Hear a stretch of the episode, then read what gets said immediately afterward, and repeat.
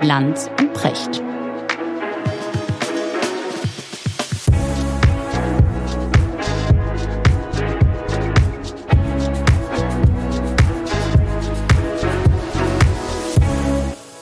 Schönen guten Morgen, Richard. Guten Morgen, Markus. Der bekannteste russische Oppositionelle Alexei Nawalny 2020 vergiftet, 2021 verhaftet, seit seiner Rückkehr nach Russland eigentlich keinen einzigen Tag mehr in Freiheit gewesen, davon viele Tage des Jahres, man sagt bis zu 200 und mehr Tage in Isolationshaft, was bedeutet, du bist eingesperrt in einem kleinen Betonbunker, zwei mal drei Quadratmeter groß so ungefähr äh, in klirrender Kälte und mit absolut keinem Kontakt nach außen, keine adäquate medizinische Versorgung. Zunächst weggesperrt äh, in der Nähe von Moskau und dann weggesperrt im berüchtigten Straflager Polarwolf im äußersten Nordwesten Russlands, ungefähr 2000 Kilometer von Moskau entfernt. Und in diesem Straflager Nummer drei, wie es offiziell heißt, verstorben. Und ich würde gerne mit dir über eine Frage sprechen, die mich seitdem bewegt. Und es ist gar nicht mein Gedanke, sondern ein Gedanke von Matthias Morgenstern, der irgendwann mal gesagt hat, wenn es gar nichts mehr gibt, wofür es sich zu sterben lohnt, dann gibt es wahrscheinlich auch nichts mehr, wofür es sich zu leben lohnt. Meine Frage in dem Zusammenhang an dich, dieser Alexei Nawalny, was ist der jetzt für uns? Ist das ein moderner Held? Ist das jemand, den man kritisch betrachten muss? Und was erzählt uns die Geschichte dahinter? Ich würde jemanden kritisch betrachten und moderner Held nicht als Gegensätze sehen. Also ich denke mal, das, was er bewiesen hat durch den ungeheuren Mut, den er hatte, als er damals nach Russland zurückgekehrt ist, und ihm ja eigentlich jeder gesagt haben muss, dass er damit in seinen sicheren Tod oder zumindest in ein völlig elendes Schicksal fährt. Das wird er alles gewusst haben und hat es trotzdem getan. Es gibt eine Definition ähm, von Shaw. Ein Held ist jemand, der ungestraft unvorsichtig gewesen ist. Aber das ungestraft brauchen wir hier ja nicht. Ne? Also die, die, die, die Unvorsichtigkeit äh, bei einer Sache, wo man eigentlich weiß, dass sie ganz, ganz schlecht ausgeht und sich zu sagen, ich muss es aber trotzdem tun. Mhm. Das ist eigentlich seit der, seit der Antike her eine, eine Vorstellung von Heldentum. Ne? A man has to do what a man has to do. Das gilt natürlich für Frauen auch. Aber in so einer Situation den Mut aufzubringen und eine Sache deutlich über das eigene Leben zu stellen, das ist natürlich ausgesprochen beeindruckend. Mhm. Und ähm, das tragische Schicksal, was er gehabt hat, äh, daraufhin ist natürlich auch fürchterlich diese Geschichte, ich, ich, ich weiß nicht, wie es dir geht. Ich habe das ganze Wochenende über diese ähm, Geschichte nachgedacht, äh, weil mich natürlich auch der Ort, an dem das alles spielt, äh, wahnsinnig fasziniert. Ich, ich kenne diese Gegenden sozusagen anderer anderer Breitengrad, ja, aber äh, ich habe eine Vorstellung davon, wie es da ist. Ich habe eine Vorstellung davon, wie kalt es da ist.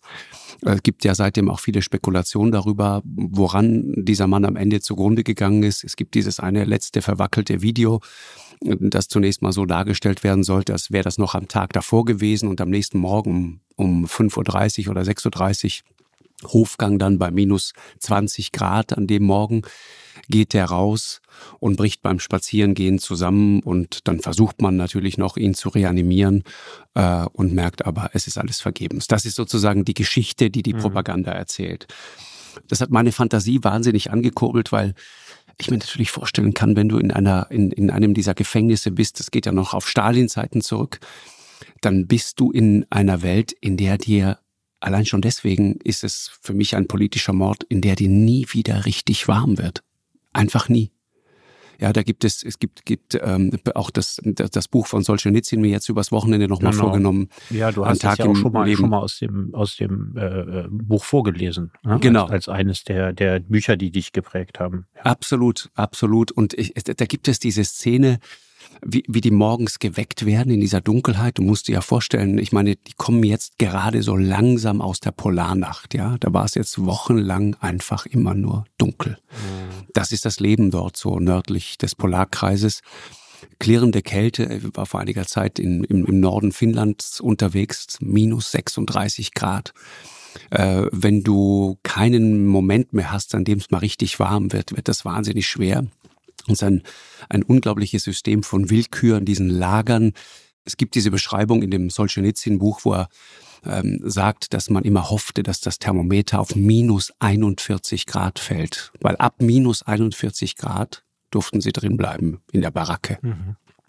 Ansonsten war aufzustehen völlig egal, ob du krank bist, ob du dich elend fühlst oder nicht. Äh, die, die, die, die Nahrungsversorgung äh, stelle ich mir gruselig vor. Ich, ich erinnere mich an diesen Besuch in dem Gefängnis in der Ukraine, in dem ich diese russischen Kriegsgefangenen getroffen habe, von denen ich dir schon mal erzählt habe. Mhm. Und ich erinnere mich an dieses Essen dort. Das war ein Essen, das, das kriegst du kaum runter. Und die Russen äh, erzählten mir mehrfach sehr glaubwürdig, dass das grandios gutes Essen sei gegen das, was es in Russland im Knast gibt. Deswegen mag man sich nicht ausmalen, was das eigentlich bedeutet. Die Menschen verlieren allein in dieser Kälte, verlierst du unglaublich Gewicht. Und es gibt in, in, in, dem, in dem Buch von Solzhenitsyn gibt es so eine Szene, wo er beschreibt, wie die zur Arbeit rausgehen und damals ähm, immer wieder dieses Lager erweitern mussten. Und das allererste, was du machen musstest, war erstmal Löcher graben bei minus 30 Grad, Pflöcke einschlagen und dann Stracheldraht drumherum. Mhm. Und es gibt dann diesen Satz, in dem es heißt, deinen ähm, eigenen Käfig bauen. Du exakt, der eigene Käfig wurde gebaut, damit keiner von uns abhauen konnte. Das muss erstmal sichergestellt sein und danach errichten wir die Baracken. Was bedeutet, es gibt mindestens einen Monat lang keinen einzigen warmen Ort auf diesem ganzen Gelände. Mhm. Das ist die Geschichte. Und das, das, das geht einem unheimlich unter die Haut und dass wir im Jahre 2024 über ein absolut vergleichbares, ähnliches System immer noch sprechen. Hör mal, wir, wir, wir, wir, wir haben das auf der halben Welt. Ja, ich meine war. das jetzt mal im Ernst. Also, der, ja. das, ich meine, der russische Strafvollzug ist, gegenüber mhm. der, der, der äh, Stalinzeit sicherlich nicht deutlich komfortabler geworden. Aber ich habe erst vor wenigen Tagen im Fernsehen den Film Der Mauretanier gesehen, nach einer wahren Geschichte. Ja, der, der spielte in Guantanamo über einen Mauretanier, der unter dem Verdacht, einer der Drahtzieher des 11. September zu sein, was man ihm nie nachgewiesen hat, nach Guantanamo kam und da viele Jahre im Gefängnis war. Und als er dann schließlich klar war, dass er da wohl offensichtlich zu Unrecht sitzt, hat Obama ihn noch weitere sieben Jahre dort sitzen lassen. Und der Film zeigt also eindringlich, wie, äh, wie man sich ein Leben in Guantanamo vorstellen muss. Mhm. Da hast du das Gleiche. Du hast Isolation, du bist den ganzen Tag alleine in deiner Zelle abgeschieden, du kannst mit keinem reden. Es ist entweder stockfinster oder das Licht geht gar nicht mehr aus. Du hast nur diese, diese Neonbeleuchtung und du sehnst dich nach Dunkelheit und so weiter. Mhm. Und ich genau. meine, geh mal quer über den Globus. Ja, ich, mir fallen ein Land nach dem anderen ein, wo ich nicht im Gefängnis sitzen möchte. Ja, das ist ja leider die traurige Realität bis heute. Ich bin ja mal bei Amnesty International gewesen in der Zeit, als ich Zivildienst gemacht habe und Anfang meines Studiums und habe mich ziemlich intensiv mit diesen Dingen beschäftigt. Und da wurde mir überhaupt erst klar, dass die, die Länder, in denen Straf, diese Art von Strafvollzug nicht gibt, die Ausnahme auf der Welt sind. Und dass die anderen, wo die Menschen in Gefängnissen vor sich hin vegetieren, wo sie gefoltert werden, wo sie sterben, egal ob sie jetzt erfrieren oder ob sie in unglaublich heißen, stickigen Erdlöchern untergebracht sind und so weiter. Ja, das ist alles ein, äh, ein Teil unserer Realität, auch wenn man sich das in, in Deutschland, in der Welt, in der wir leben, nicht richtig ausmalen kann und eigentlich nur aus Filmen kennt. Mhm. Ja, es ist, also gerade dort auch, ne, ähm, dieses Lager, berühmt-berüchtigtes Lager, das auf die Stalinzeit noch zurückgeht, ne, Polarwolf, das Lager, das jetzt gerade in aller Munde ist, IK-3. Gibt ja dann noch IK-6, das war äh, östlich von Moskau, das war das erste Lager, in dem er war. Und ich, ich äh, habe mir so überlegt, es muss ein wahnsinnig einsames Leben gewesen sein, das dieser Mann geführt hat, eigentlich in den letzten drei Jahren, ja, ja eingesperrt in so einen winzigen Betonbunker. Und es gibt äh, sehr glaubwürdige Berichte, zum Beispiel von diesem, von diesem äh, IK-3-Lager, Polarwolf-Lager. Die lassen dann die Leute einfach kollektiv, werden Leute bestraft bei der kleinsten Kleinigkeit, kleinstes Vergehen, werden kollektiv alle bestraft. Ich weiß von Nawalny, da, da ist dann einmal ein Knopf am Hemd an der Uniform nicht richtig geschlossen, zack, wieder zwei ja, Wochen Isolationshaft Schikane, und solche Dinge. Bis zum Schikane. Ich stelle mir genau. immer die Frage, wie ist das, wenn, wenn man niemanden zum Reden hat, also wenn man in Isolationshaft ist? Genau, irre. Jeder Mensch hat äh, eine unterschiedliche Zeit, wie lange er braucht, bis er wahnsinnig wird. Mhm. Ja, das ist am, am Anfang unterhältst du dich mit dir selber oder versuchst schöne Erinnerungen wachzurufen und irgendwann kommt ja der Punkt, wo, wo, wo dir das alles nicht mehr gelingt, wo du deine innere Fassung verlierst. Ja, wo du einfach anfängst durchzudrehen.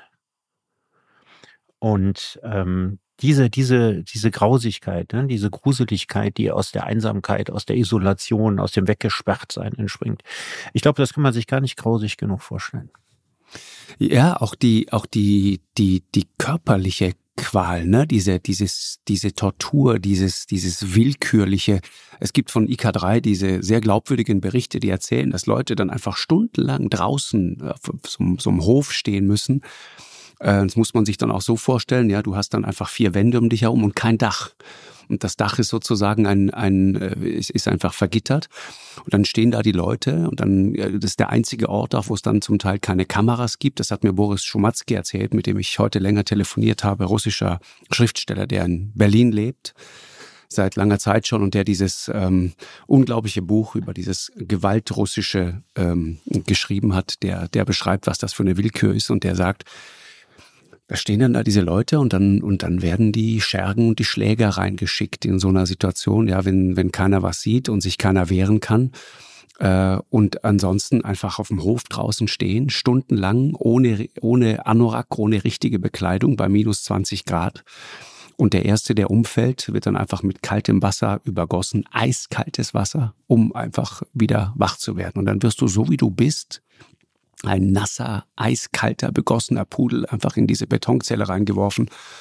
Und wenn du verreckst, dann Müsstest verreckst du halt. normalerweise sofort sterben. Ja. Das würdest du, das würdest du doch keine, keinen, keinen das Tag ist der überleben. Punkt. Genau so kommen da auch dann Hunderte und Tausende einfach so langsam zu Tode. Du musst dir gar nicht die Mühe machen, jemanden wirklich äh, in einer bestimmten Sekunde umzubringen. Das geht auch so. Das geht alles ganz von selbst. Ich wundere mich überhaupt, dass es Menschen gibt, die unter diesen Bedingungen überhaupt Jahre durchhalten. Mhm. Ja, was sehr, was sehr für jemanden wie Alexei Nawalny spricht, der äh, jemand mit einer unglaublichen psychischen Stärke gewesen sein muss. Sonst hältst du das nicht aus äh, der es, wie ich finde, auch auf eine ganz clevere Art und Weise immer wieder auch geschafft hat, da Nachrichten rauszuschmuggeln. Ich meine, es geht dann ja, kalt den Rücken runter. geht, auch jetzt, ne, wo es ja, um die Frage geht, wie ist er denn mhm. genau zu Tode gekommen und wie war das und so weiter.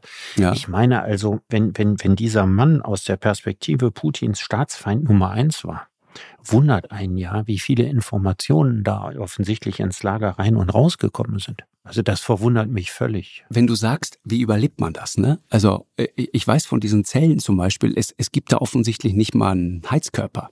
Ich meine, russische Wohnungen und auch in der Arktis. Ja, aber wenn da minus in Sibirien minus 20 Grad oder ja, bis minus 40 Grad aller Solzhenitsyn ist, mhm. dann bist du in ein oder zwei Tagen tot.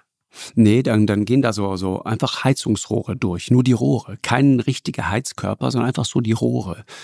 Und wenn du Ärger mit dem Wärter hast, dann macht er draußen einfach mal kurz das Wasser zu und dann wird's in deiner Zelle eiskalt und dann sitzt du da bei sechs, sieben, acht, neun, zehn Grad. Sitzt du dann da stundenlang und tagelang und kühlst einfach so langsam aus, ja. Und das ist, ich, ich glaube, du brauchst eine unvorstellbare mentale Stärke, äh, um, um das irgendwie zu überstehen, ja. Ähm, Sag mal von diesen, von diesen mhm. ganzen mhm. Grausigkeiten und wenn du über die mentale Stärke von Nawalny sprichst, hast du eine Vorstellung, ein Bild von diesem Mann? Ich hatte kein richtiges Bild von diesem Mann, aber ich habe mich jetzt viel mit dem äh, beschäftigt und ich habe so allmählich habe ich ein Bild von diesem Mann. Den, den kann man ja auch sehr kritisch sehen. Äh, und ich glaube, das wäre auch mal wichtig, das mal so ein bisschen äh, einzuordnen. Ja, ein junger Mann, der groß wird in der Nähe von Moskau und dessen Vater beim Militär ist, der als sehr streng beschrieben wird der wahnsinnig diszipliniert offensichtlich war, der auch clever war, der später dann Jura studiert hat und also sehr genau wusste sozusagen, welche Rechte ihm zustehen und welche nicht. Und man, man fragt sich sozusagen, wie ist der zu dem geworden, was er wurde? Ähm, interessanter Hintergrund auch, gibt eine Verbindung in die Ukraine, hat die Sommer in Tschernobyl verbracht und hat und ich glaube, das war das Entscheidende, die Verwerfungen der Jelzin-Ära miterlebt und auch die Machtübernahme durch Putin. Und äh, es gibt Leute, die sagen aus seiner engeren Umgebung, und ich habe äh, dieser Tag auch jemanden gesprochen, der sehr nah an ihm dran war, der sagt, der hat diesen Mann sofort durchschaut. Nawalny war ursprünglich ein glühender Jelzin-Anhänger. Also der, der, war, der war Jurist, ne? Also der war Jurist. Rechtsanwalt. Genau. Ja. und war ursprünglich ein glühender Jelzin-Anhänger, als in den Straßen von Moskau 93 gekämpft und geschossen wurde. Damals sind hunderte Menschen gestorben. Man hat ja, ich weiß nicht, ich habe diese Bilder alle so ganz dunkel im Kopf, aber ja. wenn du dich jetzt mal aktiv ne, damit beschäftigst, dann, dann kommt das alles wieder so raus. Und was man verstehen muss, ist, äh, in diesen Kämpfen, und ich glaube, so weit geht eigentlich sozusagen die Politisierung von, von Alexei Nawalny zurück, 93, äh, Jelzin hat damals eine Verfassungsänderung durchgesetzt. Und danach wurde Russland und im Grunde hat sich, hat sich enorme äh, äh Macht, Macht gesichert. gesichert. Genau. Ja, die ein, im Grunde genommen die nicht zu einem genau. demokratischen Staat passt. So. Ne, sondern die aus Russland eine Pappdemokratie gemacht hat, eine Präsidialdiktatur im Grunde genommen. So muss man sagen. Von Im der Grunde Putin sehr, sehr profitiert hat. Er musste dann selber gar nicht mehr so viel verändern. Ja, im Grunde ja. eigentlich keine Verfassung für eine Demokratie, sondern eigentlich ein, ein, eine Verfassung für eine Monarchie.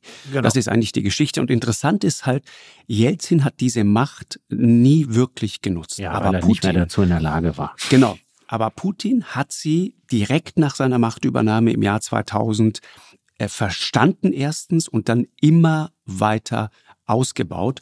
Und wenn man das so versteht, wenn man das sieht, wie das funktioniert hat, dann versteht man auch, wie auf der anderen Seite jemand wie Nawalny, der, glaube ich, ein sehr äh, freiheitsliebender, auch kreativer, auch lustiger Mensch war, der als einer der ersten auch, glaube ich, die Macht des Internets wirklich verstanden hat, der sich immer darüber lustig gemacht hat, wenn sie ihn so als Blogger irgendwie so diffamiert und beschimpft haben der hat verstanden, dass äh, da eine riesige Chance drin ist äh, und, und dass das sozusagen die Zukunft ist. Aber jetzt muss ich natürlich mal ein bisschen Wasser in den Wein gießen, ne? weil mhm. bekanntermaßen war dieser Nawalny ja äh, in der Zeit so zwischen 2007 bis 2011 vor allen Dingen auffällig mhm. als Rechtsextremist, wenn du sagst freiheitsliebend. Das heißt also ja, das enorme, sich ja nicht aus, ne? enorme Ausländerfeindlichkeit. Ja, das kannst du mir gleich mal erklären, die Kombination. Also enorme Ausländerfeindlichkeit, Deportation von Georgiern, äh, absoluten Rassismus gegenüber all den Menschen, die aus dem Kaukasus kamen und kommen. Und er macht dabei ultranationalistischen Märschen mit. Mhm. Der tritt jetzt nicht auf als äh, liberaler Demokrat also sagen wir mal, die erste Phase seines politischen Wirkens ist ja eigentlich dadurch äh, gekennzeichnet, dass er der Putin eher rechts überholt. Also mhm. er ist ultrakonservativ, nationalchauvinistisch und so weiter und so weiter. Ne? Und dann geht er 2010 in die USA, nach Yale. Ne? Yale ist im Grunde genommen dort, wo die US-amerikanischen Falken sind. Dort bekommt er ein Stipendium, ein Fellowship, ist da einige Monate und das ist so ein Fellowship, wie sie zukünftige Führungskräfte kriegen. Und dann kommt er zurück und dann verlegt er sich auf etwas ganz anderes nämlich auf investigativen Journalismus. Mhm, genau. er, er, versucht äh, äh, deutlich zu machen, wie korrupt das Land ist, wie stark die Machteliten darin verstrickt sind. Er deckt äh, Skandale auf, vertuschte Skandale auf, äh, Bereicherungen und so weiter. Also etwas völlig anderes. Wobei er allerdings auch 2011, also ein Jahr nachdem er in Yale gewesen ist, wieder an so einem ultranationalistischen Aufmarsch teilgenommen hat. Genau. Und auch entsprechende Parolen wohl gegrölt hat. Und es heißt auch, und dafür gibt es wohl einige Zeugenaussagen, ich habe im RBB eine Dokumentation darüber gesehen, dass er da unter anderem den Hitlergruß gezeigt hat. Mhm. Und deswegen frage ich dich nach deinem inneren Bild, weil was du beschreibst, also sozusagen der, derjenige, der durchschaut, dass Putin äh, sich das Land unter den Nagel reißt, ja, und äh, absolut dagegen kämpft, von Anfang an gegen Putin ist. Dass der dann gleichzeitig Jelzin-Fan gewesen ist, der überhaupt diese Machtstrukturen überhaupt erst geschaffen ist, das ist schon eigenartig alles. Dass er so freiheitsliebend ist und gleichzeitig von einem autoritär nationalistischen Russland träumt. Also ich kriege die verschiedenen Zutaten ich kann ja immer nur von dem ausgehen, was ich in der Doku gesehen habe, über Nawalny gelesen habe, überhaupt nicht zu einer Person zusammengesetzt. Ich könnte die Frage, wer war Alexei Nawalny, nicht beantworten. Nein, genau, das, das könnte ich natürlich auch nicht, um Himmels Willen, aber ich glaube, das können auch nur ganz wenige. Ne? Das hörst du ja auch, wenn du mit Leuten sprichst, die ähm, die ihn besser kannten. Äh, wir hatten auch immer wieder äh, Menschen in der Sendung, die ihm sehr nahe waren. Und die sagen alle, im Grunde war das auch immer der zentrale Vorwurf, nämlich die Frage, wer bist du eigentlich, wofür stehst du eigentlich? weil in, zuerst mal war das, oder zunächst mal war das einfach Opposition gegen Putin. Richtig. Und es war sozusagen äh, ein, ein journalistischer Aber Zugang nochmal, zu sagen. welches meinst du war das stärkste Motiv? Weil sozusagen äh, das, das Naheliegende war Deswegen ja, dass ich die Nationalisten ja, Mhm. hinter Putin standen, der nach der Konfusion der Jelzin-Jahre, als äh, die organisierte Kriminalität blühte, als Russland außenpolitisch bedeutungslos war, als die innere Sicherheit nicht mehr gewährleistet werden konnte und sich die Oligarchen und die Räuberbanden und die Warlords quasi des Feldes Bären verteilt haben, die Ordnung wiederherstellt. So ist er, äh, Putin ja erstmal wahrgenommen worden. genau. Wäre ja naheliegend gewesen, dass Nawalny Putins Mann geworden wäre.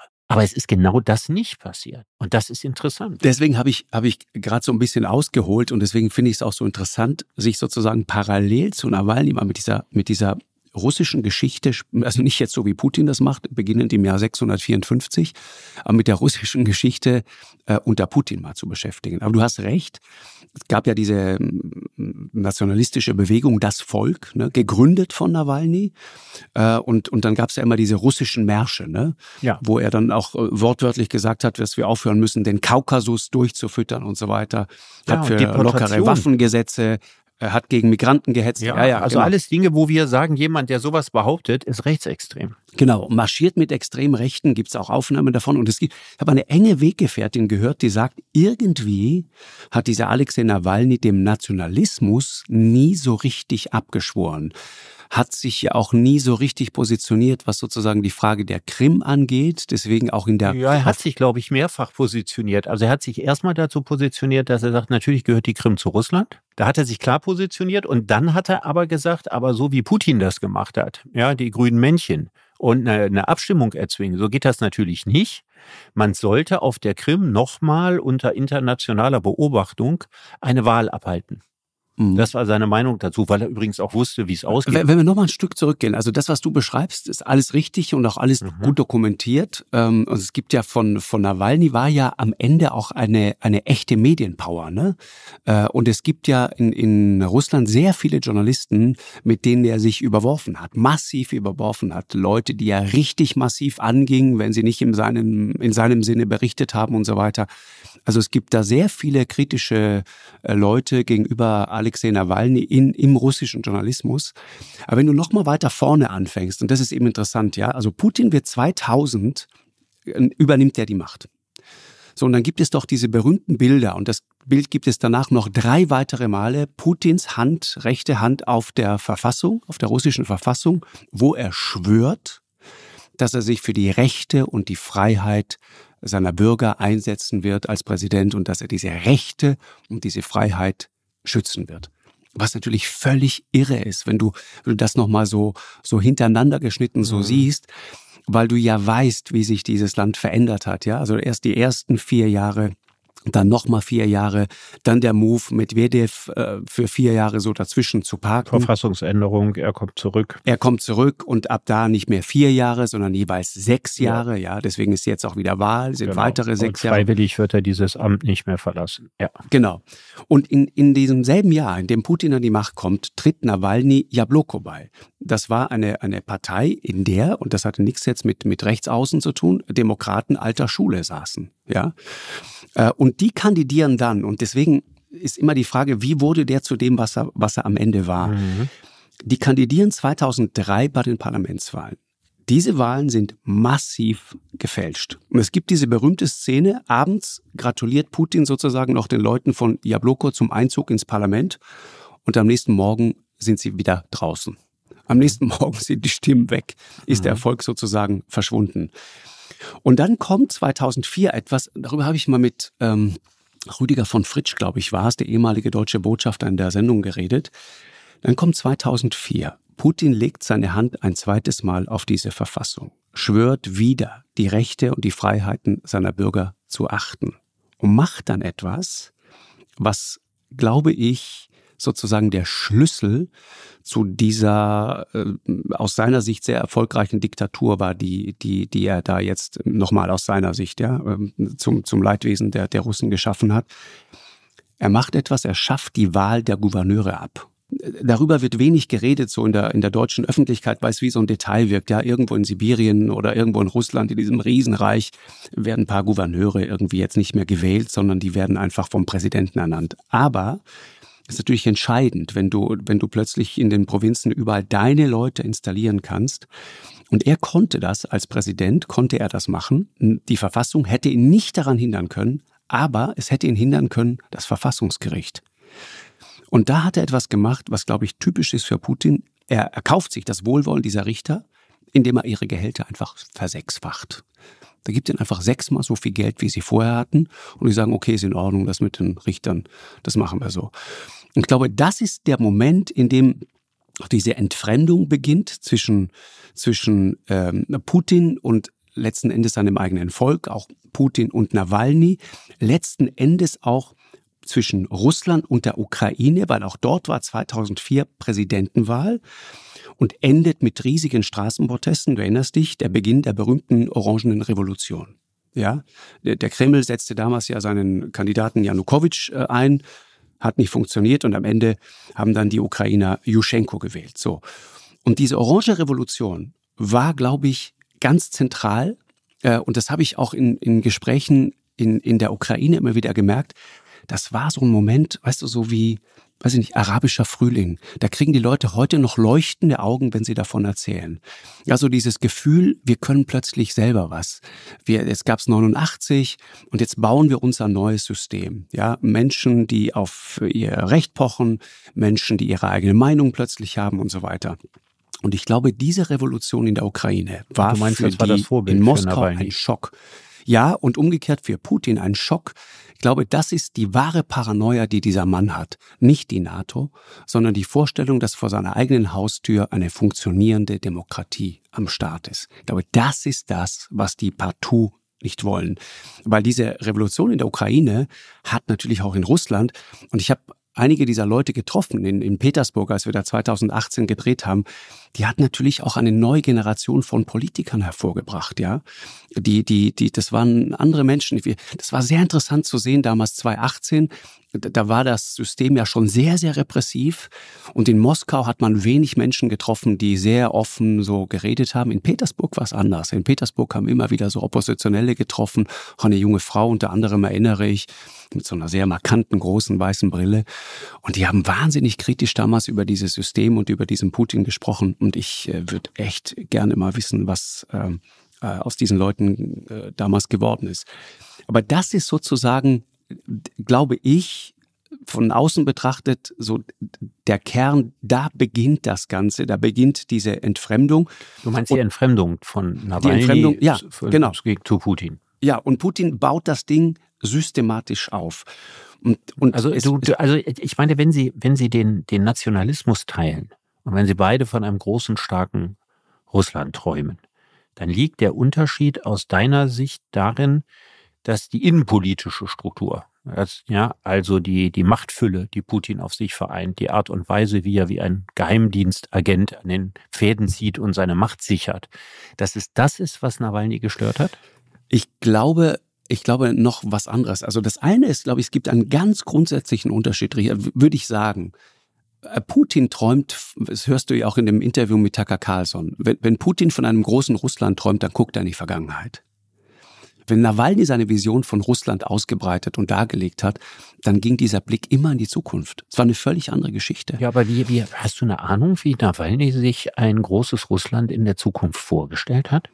Ich kann das nur festmachen an dem, was er sozusagen gesagt hat, ja. Wenn, das war ja auch die Zeit, in der diese, die, die Korruption und diese Kleptokratie immer weiter um sich gegriffen hat, ja, in, in, in der Korruption ein gigantisches Thema wurde und Menschen auf obszöne Art und Weise einfach diesen Staat beklaut haben. Mhm. Und das haben die natürlich schon alles gesehen, ja. Und ähm, deswegen, deswegen hat er, glaube ich, da schon ein sehr, sehr ähm, klares Bild davon gehabt, wie dieses Land irgendwie auszusehen hat. Und diese, diese Korruption war, glaube ich, der zweite Funke, der mhm. Nawalny zu diesem Widerstands der kommt Kämpfer, mir ehrlich gesagt jetzt. viel stärker vor. Also ja, ein Nationalisten kann ich. es ja durchaus durchaus stören, ja, dass ein Land äh, von Korruption verfault ist.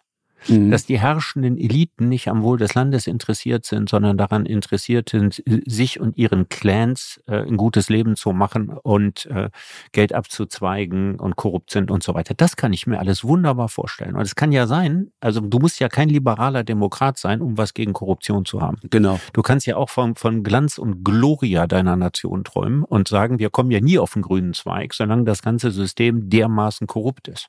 Mhm. Deswegen wäre das durchaus denkbar, dass es das ist, was ihn so stark gestört hat. Aber ich finde, es ist ziemlich schwierig, weil wir müssen aus lauter verschiedenen Indizien und natürlich vielen Dingen, die wir alle nur ja, vom Hören ja sagen viel, ne? kennen, ne? Ja müssen wir uns irgendwie ein Bild zusammensetzen, wie jemand am Ende zum Helden wird und wie jemand einen so aussichtslosen Kampf, denn es war ja von Anfang an, es ist ja eine David gegen Goliath Geschichte, die von der klar war, dass sie anders ausgeht als die David und Goliath Geschichte in der Bibel. Also es gab ja, ich wüsste nicht, dass es jemals eine Chance gegeben gegeben hätte, dass das klappen könnte. Mhm. Ich meine, es ist ja interessant, wenn man sich so die, die Geschichte von Umstürzen anguckt. Wie hoch war die Wahrscheinlichkeit, dass Lenin die russische Revolution schafft? Da muss man auch sagen, also so eine Verkettung von günstigen Umständen und mehr Glück als Verstand dabei gehabt. Genau. Oder dass es Fidel Castro gelungen ist, äh, in Kuba das Batista-Regime zu stürzen. Also auch gegen, eigentlich gegen jede Wahrscheinlichkeit. Ja, also völlig unwahrscheinlich, dass das funktioniert. Und in Kuba hatte es vorher nie funktioniert. Ne? Auch Castro war vorher schon gescheitert. Und irgendwann hast du wirklich sozusagen öffnet die, die, die, die Weltgeschichte, ja, eine kleine Falte seines Mantels und genau durch die schlüpfst du hindurch. Aber bei Nawalny war die Aussichtslosigkeit, meine ich, ja schon immer ziemlich klar gewesen. Und das ist eben das aus meiner Sicht so Interessante an ihm. Ja, dass er etwas getan hat, obwohl er eigentlich wusste, dass er damit keinen Erfolg haben kann. Weil das wird normalerweise kaum jemand tun. Also A, mhm. sein Leben riskieren, das machen die aller, allerwenigsten Leute. Und wenn du dann wie bei Nawalny noch eine Situation hast, in der du eigentlich nur verlieren kannst, ja. das trotzdem zu machen und dann in dem Fall, als er aus Deutschland zurückkam, in seinen sicheren Tod zu fliegen, das ist schon eine ganz, ganz, ganz spezielle Geschichte. Ja, ich, ich äh, weißt du, was ich mich manchmal frage, ob wir, wie gesagt, ich kenne Russland nur rudimentär. Ja, man kann dieses riesige Land nie wirklich in, in Gänze verstehen. Aber ein paar Dinge versteht man dann schon, wenn man so ein paar Mal da war. A, dass dieses Russland gigantisch groß ist. Das heißt, du kannst diese zehntausende Kilometer Grenzen, ja, die kannst du nicht schützen, indem du sozusagen überall Zäune und Mauern und was auch immer aufstellst, sondern das regierst du mit Autorität. Da musst du sozusagen Menschen haben, die daran glauben, dass du irgendetwas, was sozusagen eine Verletzung dieser Grenze äh, äh, äh, darstellt, niemals tolerieren wirst. Mhm. Das heißt, du musst. Jetzt hast du die Dinge natürlich ähnlich gesehen wie Putin, ne? dass man in Russland nicht ernsthaft liberal-demokratisch regieren kann. Putin hat ja irgendwann auch mal gesagt, er hätte sich nicht um das Amt der deutschen Bundeskanzlerin beworben, mhm. sondern um das des russischen Präsidenten. Nach dem Motto, liberale Demokratie ist ja alles großartig und wunderbar, aber funktioniert in Russland sowieso nicht. Ja, das, das glaube ich so nicht. Ich, ich gebe sozusagen nur wieder, wie die Russen das sehen und wie auch viele russische Intellektuelle das sehen. Und die, die Geografie ist immer ein Faktor, ja, bei, ja. bei, bei, bei einem Land wie diesem insbesondere. Und ich glaube, das Zweite, was wir manchmal, und das hat mich damals auch 2018 erneut, ich war ein paar Jahre davor mal in Murmansk, das ist auch ein... Der größte eisfreie Hafen der so nördlich gelegen ist. Ja, eine unfassbare Stadt, wo die, die Atom-U-Boote alle liegen und so weiter. Ja. Ein, eine, ja, eine, ein Beton gewordener Wahnsinn mitten in der höchsten Arktis. Geht da oben so über, über Norwegen so rüber und sorgt auch dafür, dass dann dort ähm, die, die Häfen weitgehend eisfrei bleiben. Da ist ja auch die Kursk damals gesunken und so weiter wenn man mit Leuten gesprochen hat, ich war immer überrascht, weißt du, wir kommen aus so einer freiheitlichen Demokratie und wir haben so diese Vorstellung, wenn da irgendjemand etwas Falsches sagt, dann klicken sofort die Handschellen und wird er sofort irgendwie äh, für 20 Jahre irgendwo in, in den Gulag gesteckt und was auch immer. So war das nicht. Sondern die Leute haben mir oft erklärt und gesagt, pass auf, die tolerieren sehr viel, die tolerieren auch vieles, was wir sagen. Das war auch noch 2018 so. Und da mag auch die Tatsache, dass da Fußball gespielt wurde, ja, eine Rolle gespielt haben. Ja, man wollte sich der Welt eher freundlich präsentieren. Sie sagten, die tolerieren erstaunlich viel. Es hört dann auf, wenn du anfängst, in Aktion zu treten. dann wird es plötzlich brandgefährlich. Dann muss man aufpassen. Das war das so, das System. Das habe ich am Anfang gar nicht verstanden.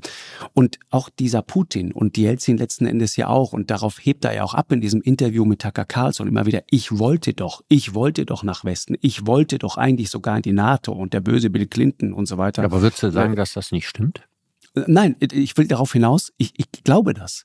Ich glaube, dass das die Idee war. Jemand wie Putin ist, ist, angetreten und, und wollte sozusagen Teil dieser großen Weltgemeinschaft werden äh, und, und wollte damit rein. Und, das, und diese Aufbruchstimmung, die es damals auch gab, ich glaube, die hat den ja auch unter anderem so populär gemacht. Dann stiegen die Renten, den Leuten ging es irgendwie spürbar besser.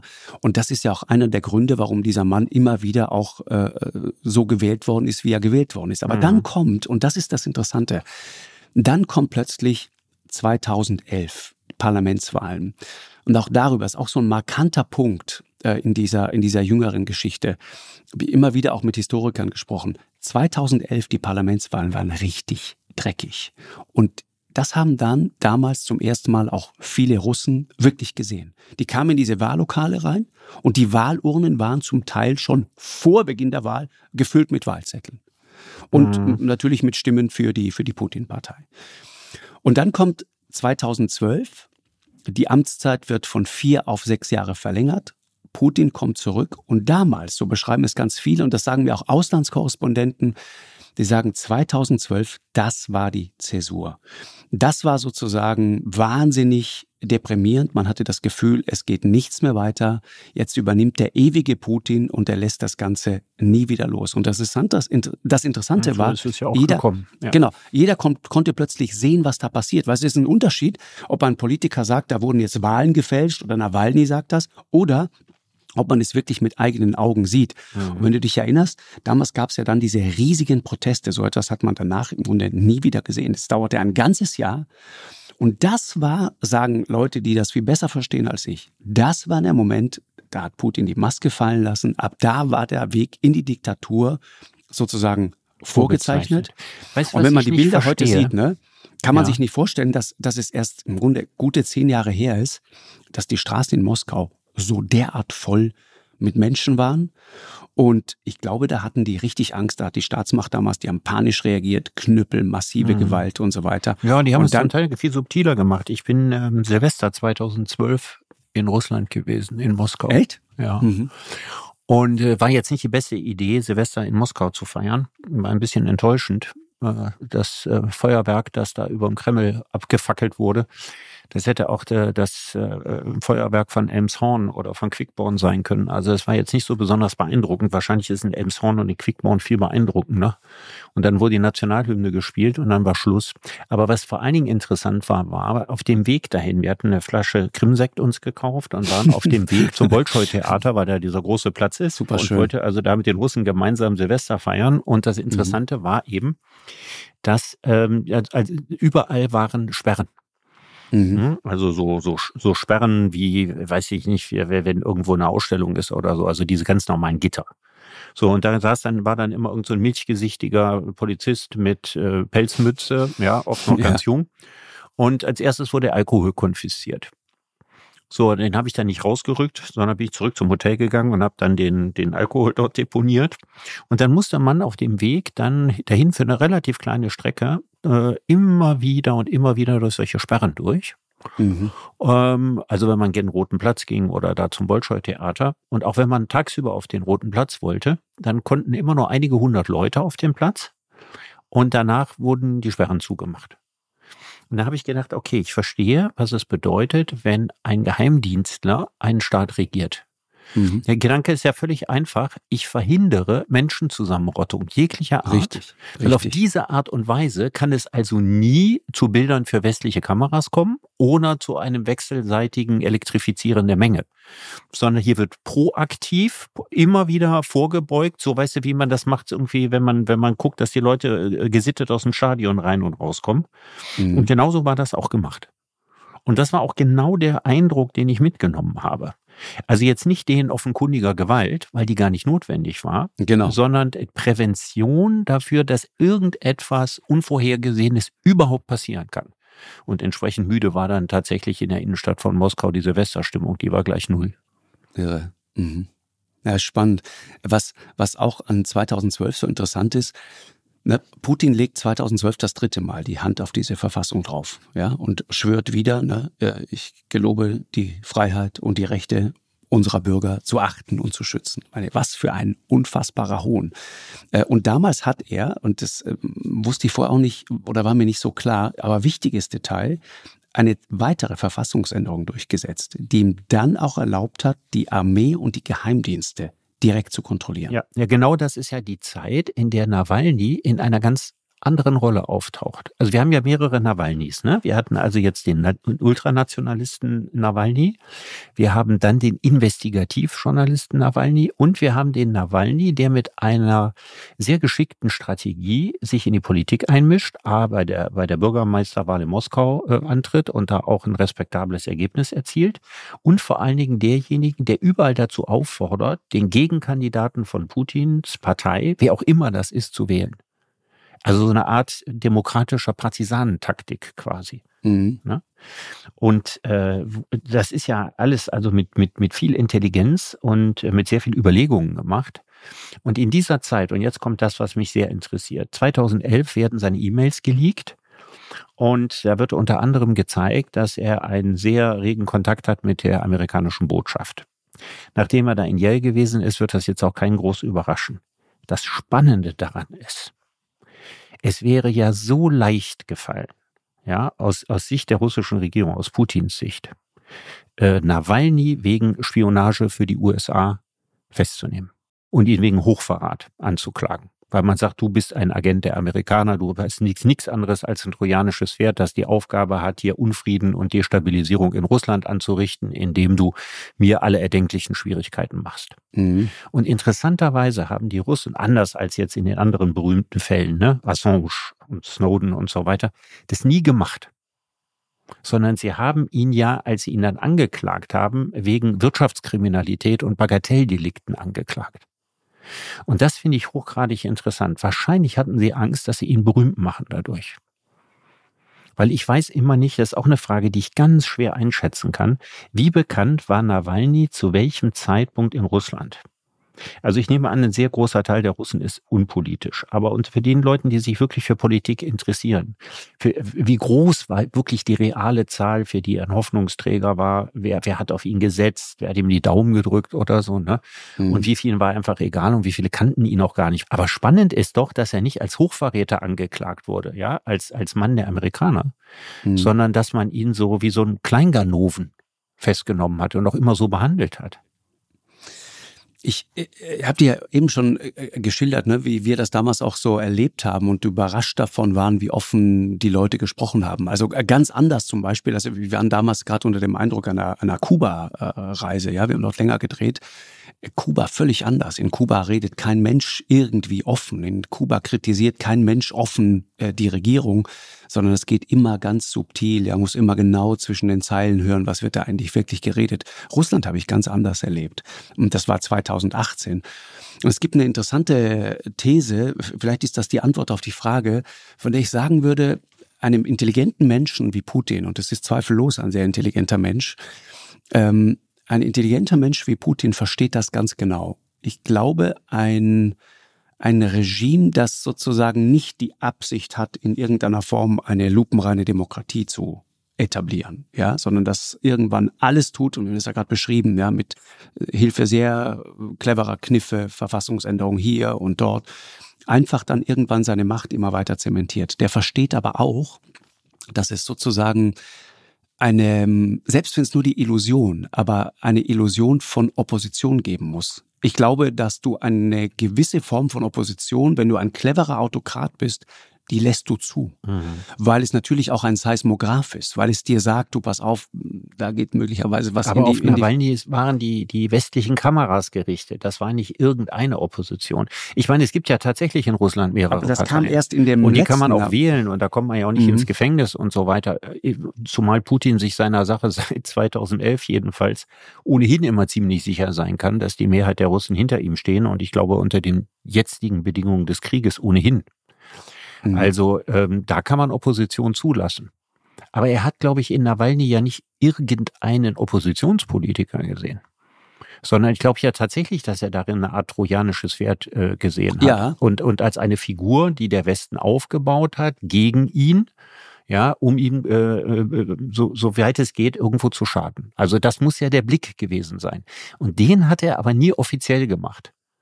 Ne? Sondern er hat stattdessen hat er seine, seine, seine Justiz äh, wegen ganz, ganz anderer Vergehen äh, maßlos unverhältnismäßig gegen Nawalny vorgehen lassen.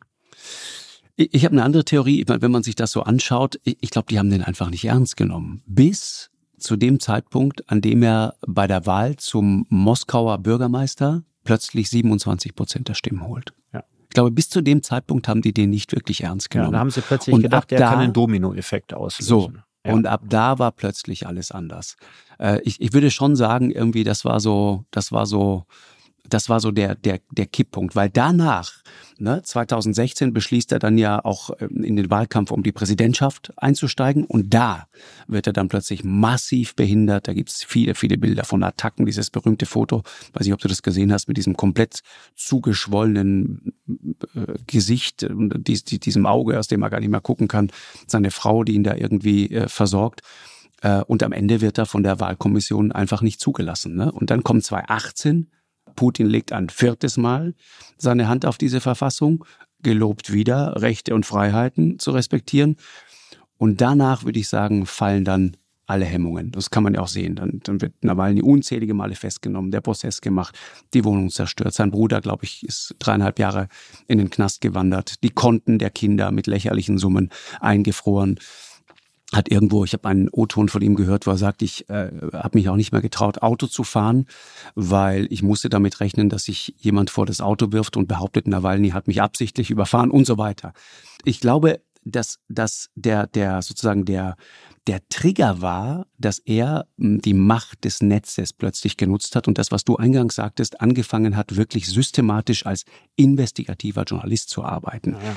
Das war, glaube ich, das, äh, was denen dann irgendwann gefährlich wurde und wo man gesagt hat, so und jetzt gehen wir mal richtig ran. Ja.